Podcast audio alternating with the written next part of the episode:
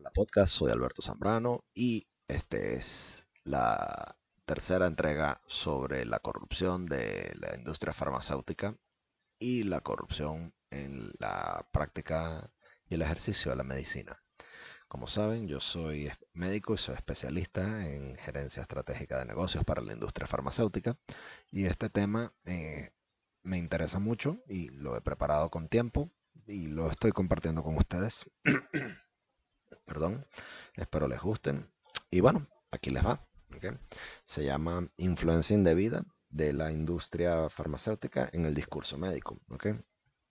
Una característica central en la discusión entre los médicos es la relación, es cómo se da esa relación entre la industria farmacéutica y la, profesión, y la profesión médica, ¿ok? Y cómo la indebida influencia de la industria farmacéutica se da en el ejercicio de la medicina, ¿ok? Con frecuencia esto se enfoca en el poder fiscal de la, de la industria médica, ¿ok?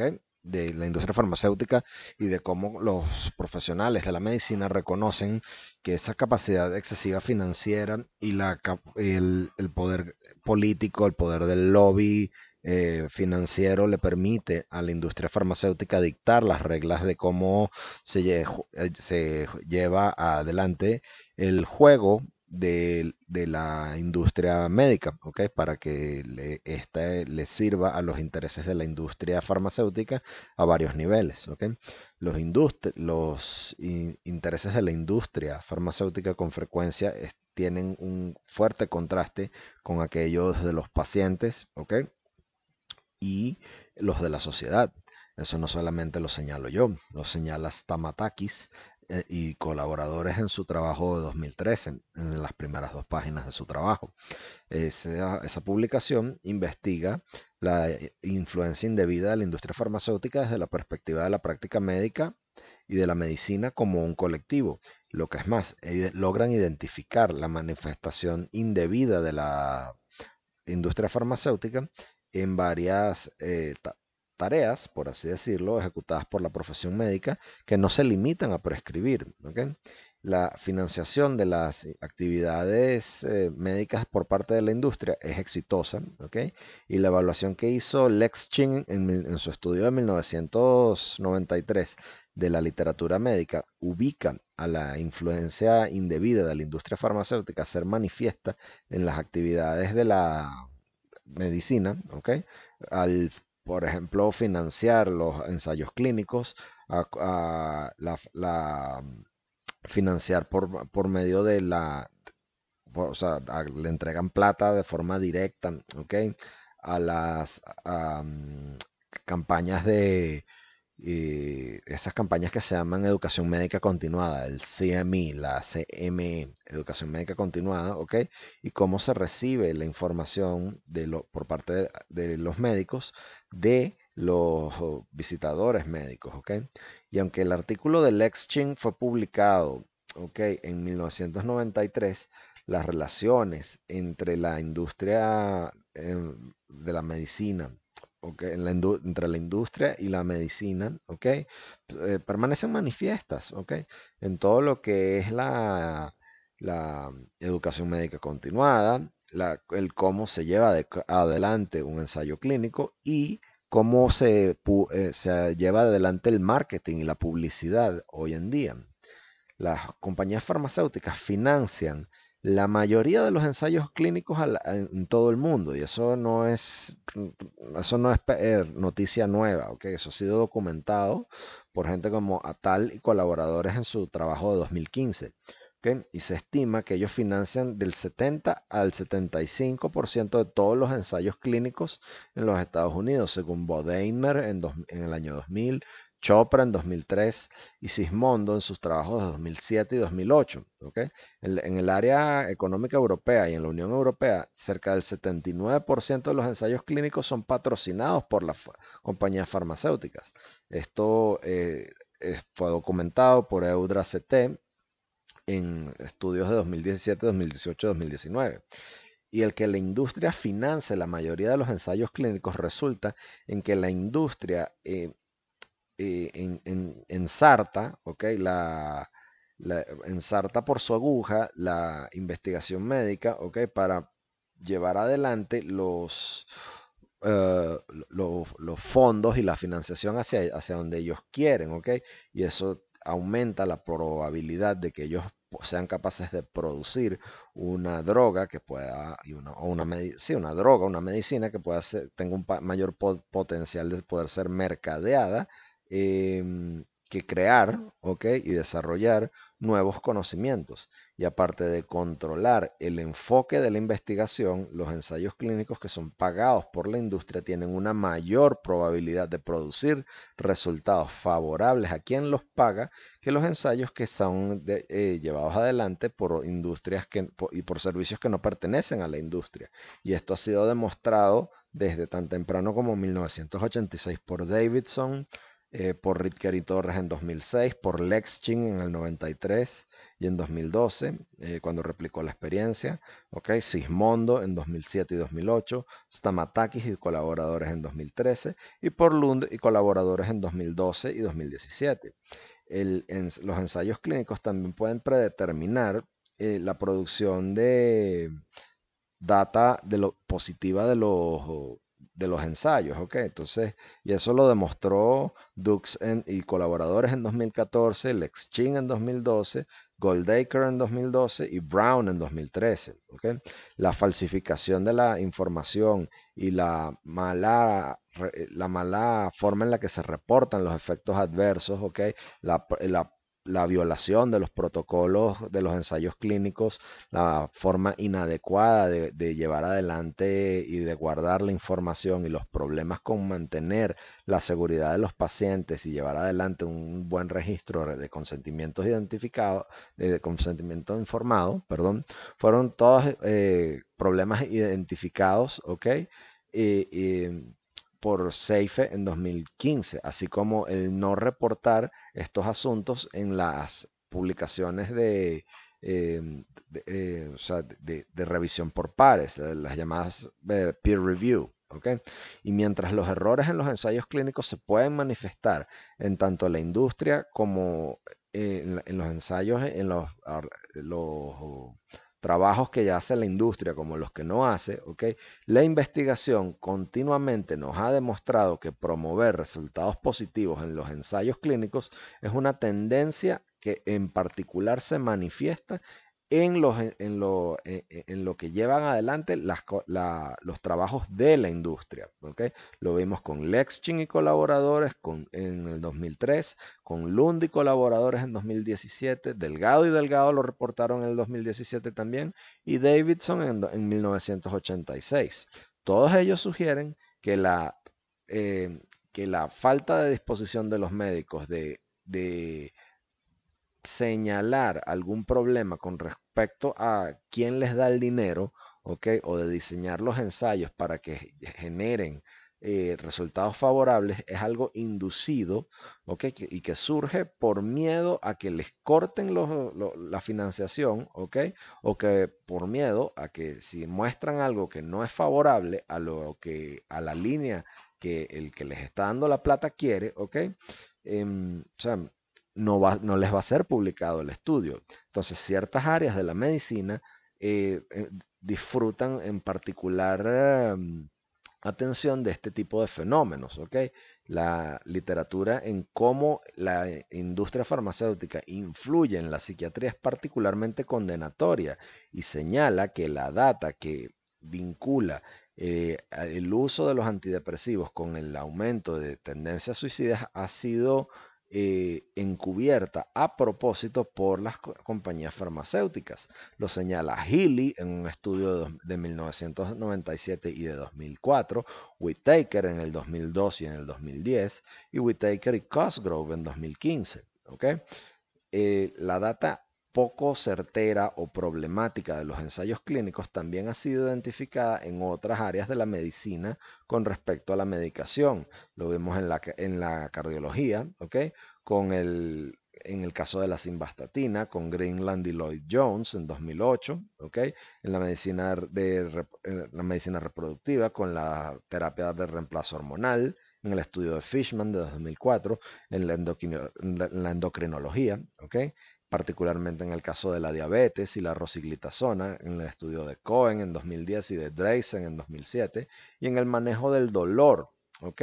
Eh, en el caso del Vioxx por Hill y colaboradores en 2008, y esos son los ejemplos más publicados, ¿ok? De los que hay mayor cantidad de data.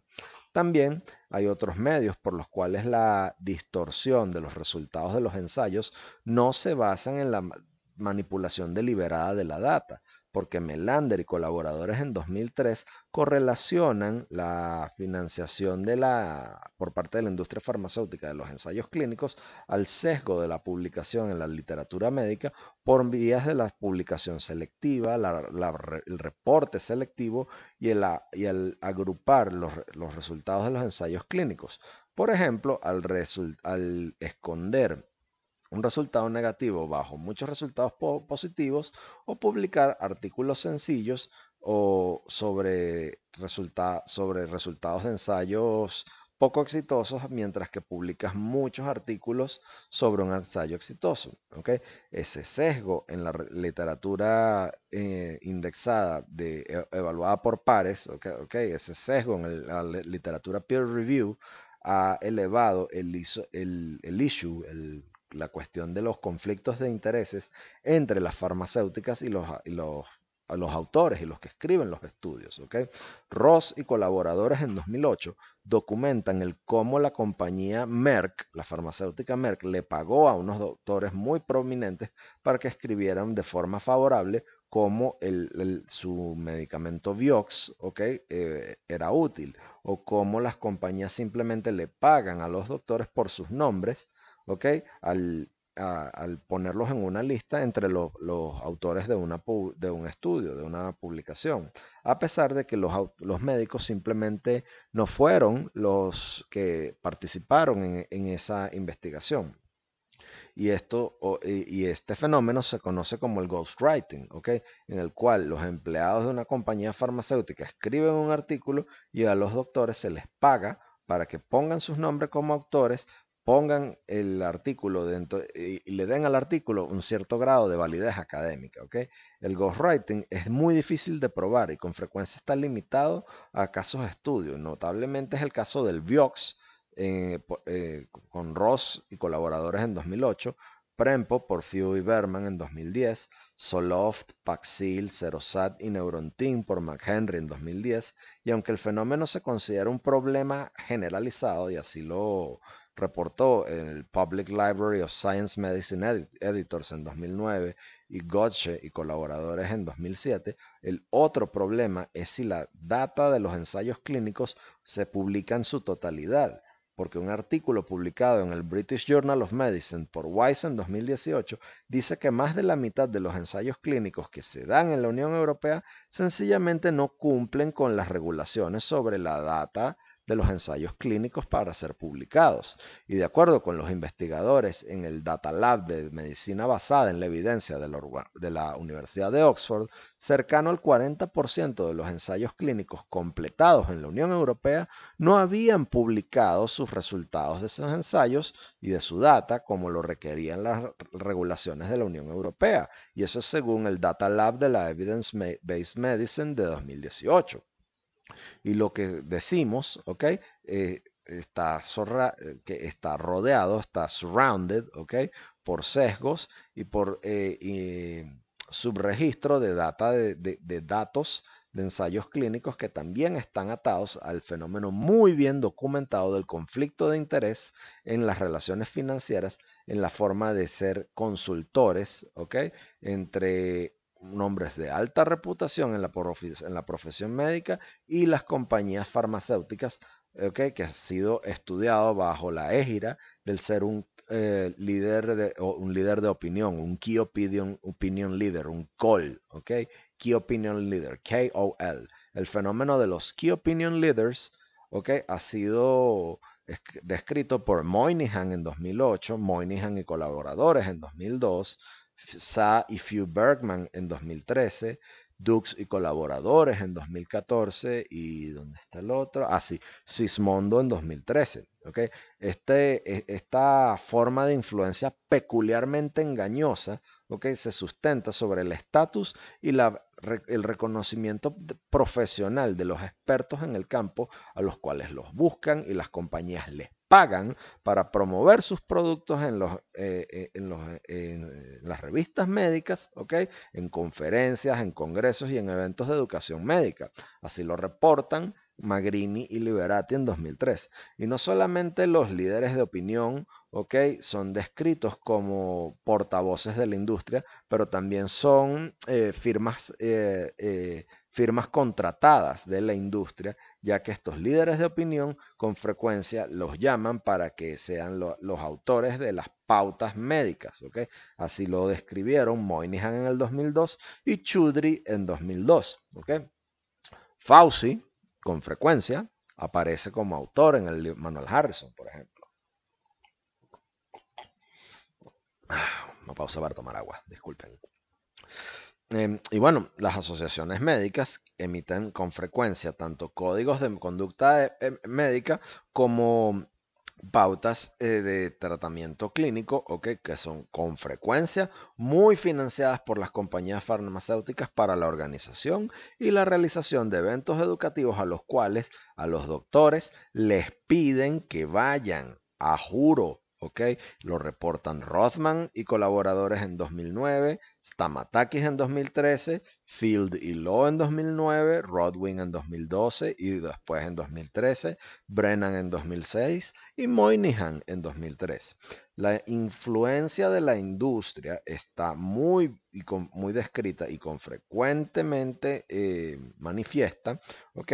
en promover y seducir a la, eh, por parte de los visitadores médicos, ¿ok? A, a, que los doctores, a que los médicos prescriban una medicina en particular. Y los médicos con frecuencia son vistos como los beneficiarios de una serie de perks, de una serie de, de, cuestiones, ¿ok? Para mm, eh, ser atraídos y captados para ello, ¿ok?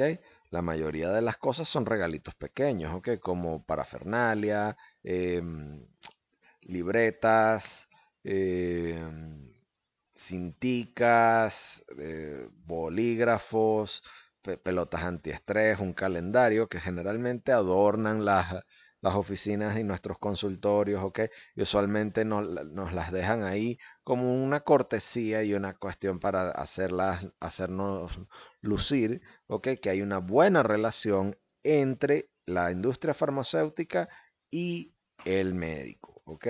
Numerosa investigación han sacado correlación entre el número de visitas de los, por parte de los visitadores valga la redundancia, y los cambios en los hábitos de prescripción. Lo reportó Wasana en el 2000, Oldani en el 2004, Chimonas en 2007, Watkins en 2003, Fisher en 2009 y Norris en 2005. ¿okay? los trabajos de, que hace la industria para publicitar y aunque los médicos son eh, están confiados en cuán insignificante es un bolígrafo la psicología social nos sugiere que hasta un bolígrafo nos puede producir síntomas y sentimientos de empatía, reciprocidad y lealtad hacia una compañía. Sa y Few Berman en 2013 lo demostraron y McFadden también. El dar regalos, el dar objetos, ha sido objeto de regulaciones muy estrictas en los Estados Unidos y recientemente en Europa. ¿ok? Eh, sin embargo, los representantes de ventas pueden hablar con los doctores ¿ok? Ah, y convencerlos de que acepten esto o persuadirlos para que prescriban sin regalarles nada al utilizar eh, tácticas de conversación al, recordarles de sus sacrificios personales, como una educación, como la educación o el de servirle al público. Como lo, lograron señalar Sa y Lowenstein en 2010. Y por ende, eso, eso dignifica los uh, sentimientos de recibir los, beneficios que les ofrecen. ¿ok?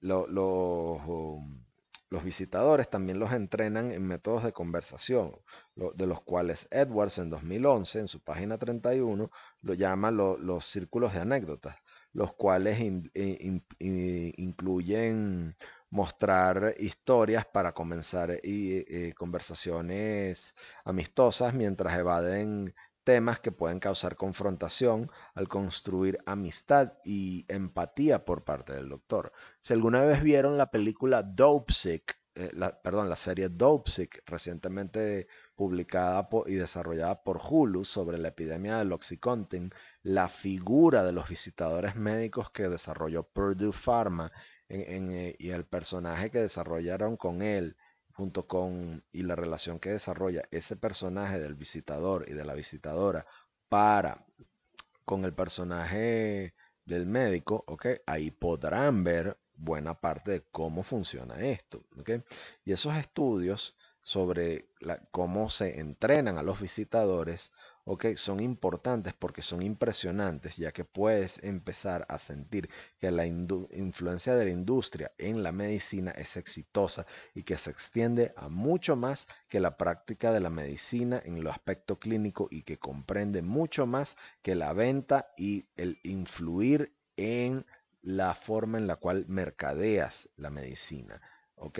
La droga y la influencia se extiende a la manipulación de la ciencia y de la investigación y de las pautas del tratamiento, de las pautas de la literatura médica y de la educación médica continuada. Hay muchos más estudios que los que estamos discutiendo aquí y hay muchos más eh, evidencia que está continuamente siendo publicada, la cual mantiene la investigación de cómo la medicina está siendo influenciada por las compañías farmacéuticas. Estos estudios, sin embargo, circulan principalmente entre profesionales médicos e investigadores académicos que rara vez son puestos en sumario, rara vez son analizados, rara vez son discutidos en, los círculos académicos, por eso es que los pongo en este podcast, y rara vez son accesibles a un público más amplio, y es por eso que yo los quiero compartir con ustedes. ¿okay? la, eh, la influencia de la industria farmacéutica descrita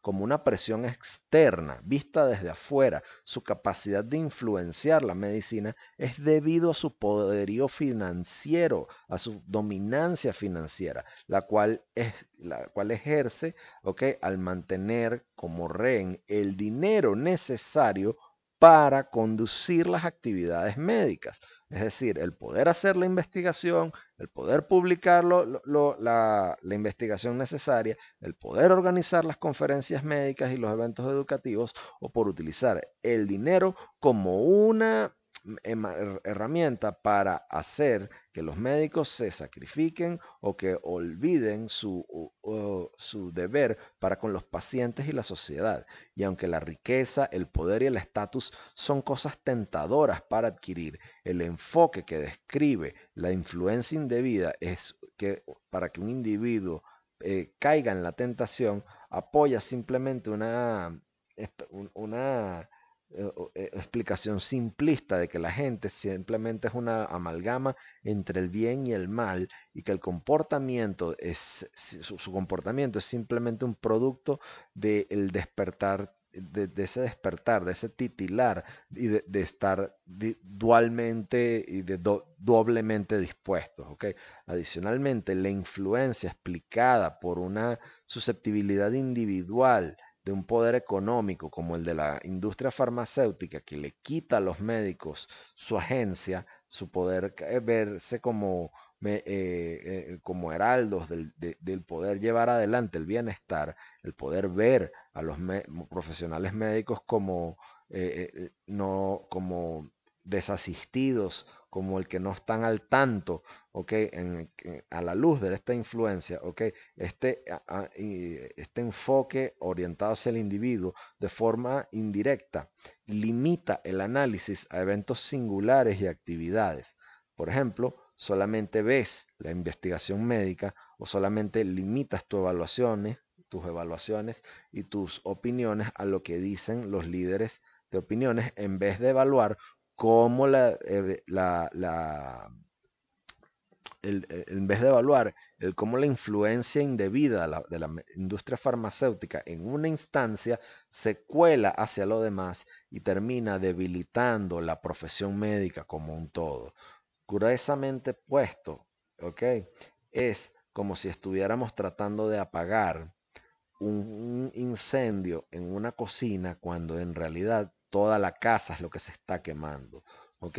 Sin embargo, tenemos que estar al tanto de que es la casa la que se está quemando. ¿ok? O sea, y aunque podemos presumir que la industria y la medicina van de la mano en una relación que va en torno a la meta común, ¿ok? Que es mejorar la salud de la gente, ¿ok? Esa dependencia entre las compañías farmacéuticas y los profesionales médicos ha sido históricamente importante para la solidificación y la institucionalización de la autoridad médica.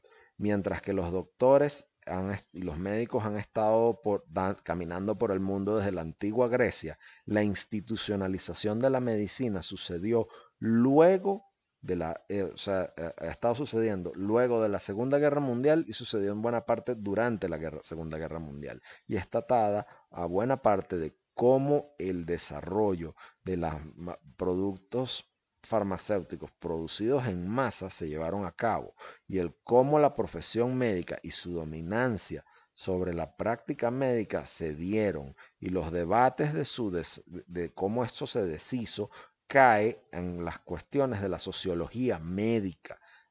Así que ir a esta sección de la investigación académica, tenemos que discutir cómo la medicina se volvió una institución por sí misma y cómo la evolución de las ciencias farmacéuticas de hecho contribuyeron a la institucionalización de la profesión médica y su clamor de autonomía profesional y autoridad.